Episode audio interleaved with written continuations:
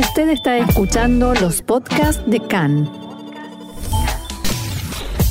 CAN, Radio Nacional de Israel. Hoy viernes 21 de mayo, 10 del mes de Sivan, estos son nuestros titulares. Desde las 2 de la madrugada, cese de fuego entre Israel y Hamas en la franja de Gaza.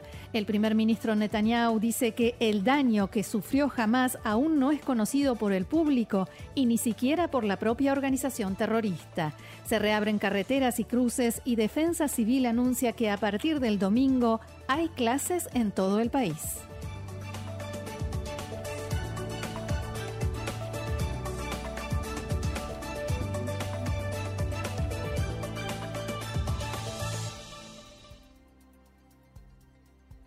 Bien, y vamos entonces al desarrollo de la información. Después de 11 días, 12 muertos en Israel y 243 en la franja de Gaza, entró en vigencia el cese al fuego entre Israel y la organización Hamas.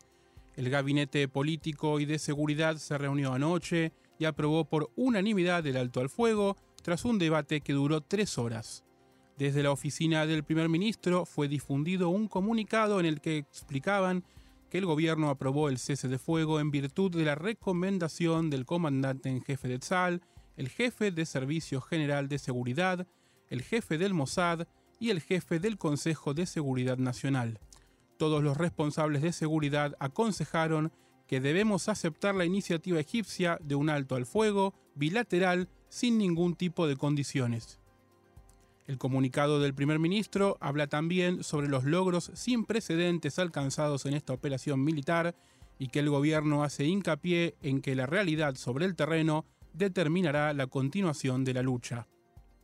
Los ministros que participaron en la reunión de gabinete coincidieron en que jamás ha sido disuadido y recibió golpes muy duros que afectaron su capacidad de combate. La recomendación de poner fin al, al operativo se debe a que el ejército israelí había agotado el banco de objetivos. Desde el gabinete volvieron a decir, y hay que señalar una vez más, que a partir de ahora Israel cambiará la ecuación y ya no se aceptará el disparo de cohetes a la zona aledaña a la franja de Gaza. Una fuente del gabinete dijo a Khan que la justicia se aplicará igual para Sderot que para Tel Aviv y ya no habrá disparos a los médanos. Después de haber mediado el cese de fuego, incluso coordinando el horario preciso para el fin de los combates, en Egipto los medios informan que el gobierno en el Cairo enviará próximamente dos delegaciones de seguridad, una a Israel y una a los territorios palestinos, para hacer un seguimiento de cómo se cumple el alto el fuego que se logró. Desde la oficina del presidente egipcio Abdel Fattah al-Sisi dijeron en un comunicado que hay que acordar los próximos pasos con el objeto de preservar la estabilidad. El ejército de Israel anunció que está eliminando casi todas las restricciones de circulación en todo el país, incluidas las impuestas en las comunidades adyacentes a la frontera de Gaza. Las escuelas y otras instituciones educativas permanecieron cerradas hoy en el sur y el centro del país, pero han sido autorizadas por Defensa Civil para reabrir el día domingo. La policía de Israel comenzó también a reabrir carreteras alrededor de la franja de Gaza. La ruta 4 de Sikim a Yad Mordejai se ha abierto en ambas direcciones, al igual que la carretera 34 de Niram a Yad Mordejai. Hoy reabrió también el cruce de Kerem Shalom. Docenas de camiones ingresaron a la franja de Gaza esta mañana con alimentos, medicamentos y equipamiento donado por la comunidad internacional que debía haberse entregado el pasado martes, pero cuya transferencia fue suspendida por los disparos y bombardeos desde Gaza hacia el mismo cruce. Pero igual hay que aclarar, Diego, que no es una reapertura del cruce, sino puntualmente para esta transferencia de la ayuda humanitaria. Veremos qué deciden después las autoridades israelíes sobre este cruce fronterizo. Es todo lo que había quedado esperando que, lo dejen ingresar, que paren con, el fuego hacia, para, para que ingrese la ayuda humanitaria, en fin. Sí, señor. Y hasta 15 minutos antes de que entrara en vigencia el cese de fuego a las 2 de la madrugada, sonaron las alarmas reiteradas veces en las comunidades que lindan con la franja de Gaza. Una hora y media antes del horario elegido para el fin de las hostilidades, un hombre de 53 años resultó levemente herido cuando un proyectil de mortero golpeó directamente una imprenta en la comunidad de Be'eri, cerca de la frontera con Gaza. Por la tarde, un hombre de 26 años sufrió heridas leves por cristales rotos y por la explosión de un cohete en su casa en Ashkelon.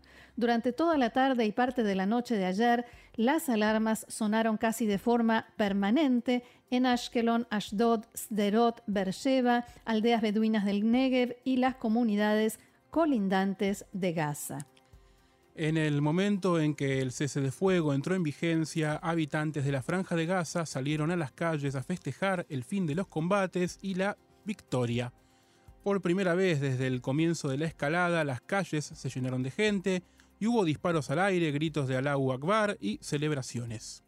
Desde las mezquitas de varias ciudades se escuchaba por los altoparlantes el mensaje la victoria sobre la ocupación fue lograda en la Guerra de la Espada de Jerusalén, como se denominó a este operativo en Gaza. También en Jerusalén Este, Umm y Ramallah festejaron el alto al fuego con marchas y cánticos de triunfo. Durante el día de hoy habrá más festejos en las calles de la Franja de Gaza. Uno de los líderes de Hamas, Osama Hamdan, celebró la supuesta victoria esta madrugada en una entrevista al canal libanés Al Mayadin. Hamdan declaró: Hemos recibido garantías de los mediadores de que la ofensiva a Gaza terminará. Asimismo, recibimos garantías de que Israel se retirará de la mezquita de Al-Aqsa y de Sheikh Jarrah. La resistencia ha logrado un nuevo triunfo y una nueva ecuación. En Israel rápidamente desmintieron estas afirmaciones y fuentes en Jerusalén aseguraron que se trata de mentiras infundadas y que el acuerdo de alto el fuego es incondicional. A nivel interno, el anuncio del cese de fuego, incluso cuando todavía no se había formalizado y era inminente, produjo una ola de críticas al gobierno y en particular al primer ministro Netanyahu, en especial desde el bloque de derecha que mayoritariamente él encabeza.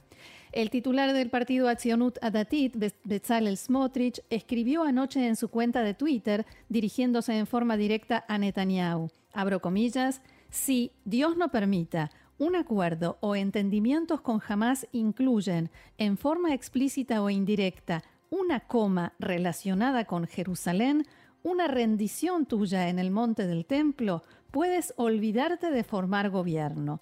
Después de las declaraciones de Osama Hamdan, Smotrich volvió a escribir, esta vez dijo que estaba escuchando esas declaraciones y a fuentes diplomáticas israelíes que las desmentían, y agregó, abro comillas otra vez, si efectivamente el informe no es cierto, espero ver mañana a la mañana el monte del templo abierto a los judíos. Cualquier otra cosa demostrará, lamentablemente, que jamás dijo la verdad y las fuentes diplomáticas mintieron.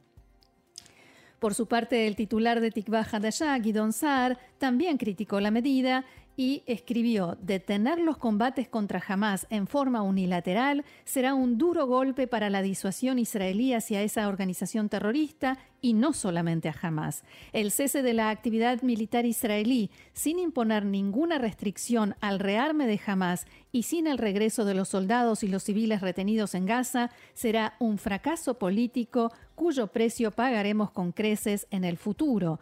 Más tarde, después del anuncio oficial de un alto el fuego, Saar agregó, con la mejor inteligencia y fuerza aérea del mundo, Netanyahu logró obtener de Hamas un alto el fuego sin condiciones. Vergonzoso.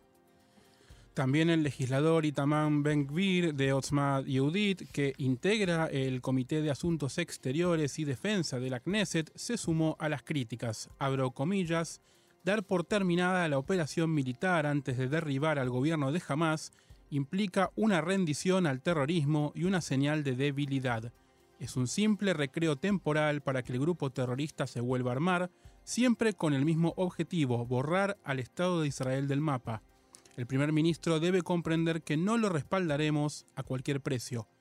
Ben Gvir agregó además, esta noche me avergüenzo del gobierno de Israel y pienso que el alto al fuego es un escupitajo en la cara de los residentes del sur del país. También Naftali Bennett, titular de Yamina, tuiteó la frase Din Zerot que Din Tel Aviv, y Ayelet Shaked escribió que un triunfo sería únicamente si trajeran de vuelta a los israelíes retenidos en la franja de Gaza. Esta frase Din Zerot que Din Tel Aviv es lo que mencionábamos antes, la misma reacción cuando hay un disparo a Tel Aviv o cuando hay un disparo a alguna de las poblaciones aledañas a la franja de Gaza en el sur de Israel. En tanto, el intendente de Zerot, Alon Davidi, declaró esta mañana que si el primer ministro Netanyahu o cualquier otro integrante del gobierno permite que se lancen globos explosivos e incendiarios o cohetes sin que haya una reacción contundente, quedará demostrado que hay Estado de Israel y Estado Otef Aza, o sea, Estado de la zona aledaña a la franja de Gaza. Davidi dijo también que parece que Netanyahu y su gobierno no quieren realmente doblegar a Hamas y prefieren la calma provisoria para los habitantes del centro del país, a costa de quienes viven en el sur y en la zona aledaña a la franja de Gaza. Y después de las críticas de los políticos y tras eh, fuertes críticas y reclamos al gobierno durante toda la semana, porque nadie hablaba con los ciudadanos israelíes durante los días de la escalada militar, este mediodía el primer ministro Netanyahu, el ministro de Defensa Benny Gantz, el comandante en jefe de Tzal Aviv Kojavi y el jefe del Servicio General de Seguridad Nadav Argaman dieron declaraciones a la prensa, declaraciones, no conferencia de prensa, no hubo preguntas. Todos agradecieron a las fuerzas y factores involucrados y se agradecieron mutuamente, aunque Gantz tuvo mucho cuidado y especificó que le agradecía a Netanyahu por la cooperación, por el trabajo conjunto de seguridad y agradecieron a los ciudadanos, los civiles que resistieron los ataques de Hamas y la Jihad Islámica. Como primer ministro de Israel, lo único que me guía en el momento de tomar decisiones, en los momentos de prueba, es garantizar la seguridad del Estado de Israel y proteger las vidas de sus civiles y sus soldados. Cuando comenzamos el operativo definí sus objetivos, dar un golpe duro a las organizaciones terroristas, atentar contra sus capacidades y recuperar la calma al tiempo que se refuerza la disuasión.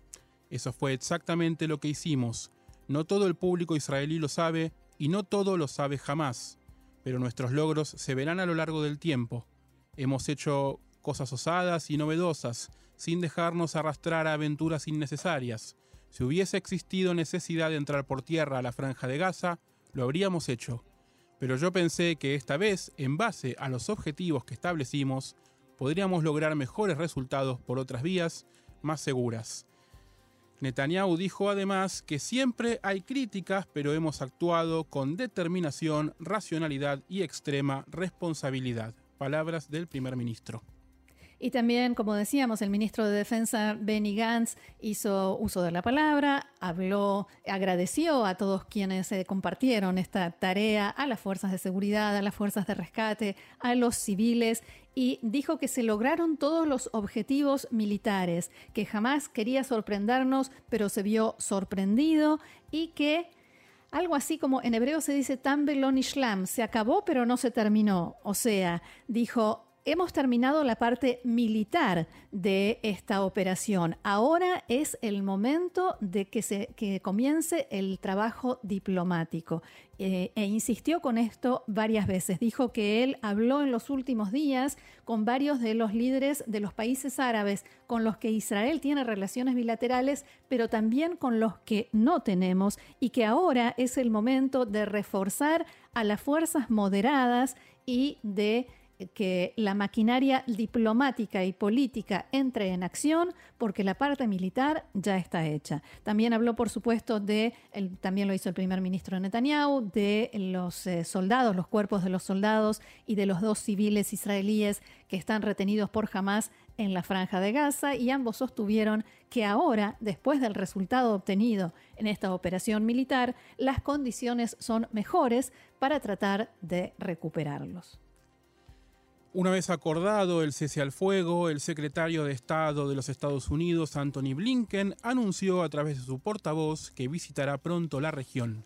Blinken conversó con su par israelí Gaby Ashkenazi, quien dio la bienvenida al viaje planeado del secretario Blinken y agradeció el apoyo intransigente de Washington a Jerusalén durante los combates en Gaza.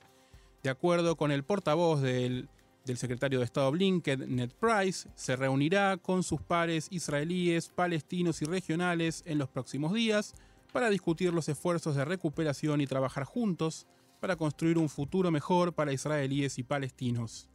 Ha trascendido que la visita del jefe de la diplomacia norteamericana incluiría paradas en Israel, la margen occidental, Egipto y Jordania. Y el primer ministro de la Autoridad Palestina, Muhammad Ashtaye, aseguró que su gobierno denunciará ante la Corte Penal Internacional de La Haya crímenes contra mujeres y niños que, según dijo, Israel cometió durante el operativo militar en la franja de Gaza. Por su parte, Hezbollah recibió con satisfacción lo que llamó la histórica victoria lograda en la Guerra de la Espada de Jerusalén. En el comunicado, la organización terrorista con base en Líbano dice que el pueblo palestino ha demostrado que Israel es más débil que las telarañas. Jerusalén está más cerca de la liberación que nunca. Y la Unión Europea destacó el alto el fuego entre Israel y Hamas y promete aumentar los esfuerzos para lograr una solución política a largo plazo para resolver la crisis. El jefe de política exterior, Josep Borrell, felicitó a Egipto, Qatar, Naciones Unidas, Estados Unidos y otros que han jugado un papel facilitador en esto. La declaración insiste en que solo una solución política traerá una paz sostenible y pondrá fin de una vez por todas al conflicto palestino-israelí. Restaurar un horizonte político hacia una solución de dos estados sigue siendo ahora de suma importancia. La Unión Europea está dispuesta a apoyar plenamente a las autoridades israelíes y palestinas en estos esfuerzos. Renovamos nuestro compromiso con socios internacionales clave, incluidos los Estados Unidos y otros socios de la región, así como con el revitalizado Cuarteto de Oriente Medio, con este fin concluye el comunicado europeo. China recibió con beneplácito el acuerdo de alto al fuego entre Israel y Hamas, diciendo que espera que haya un cese de la violencia y un retorno a las conversaciones de paz. Beijing dice que la comunidad internacional debe extender la mano de ayuda a la región y destinará un millón de dólares en ayuda de emergencia y otro millón más para los esfuerzos de ayuda de la ONU para los palestinos. También dice China que proporcionará 200.000 dosis de la vacuna contra el COVID-19 a los palestinos.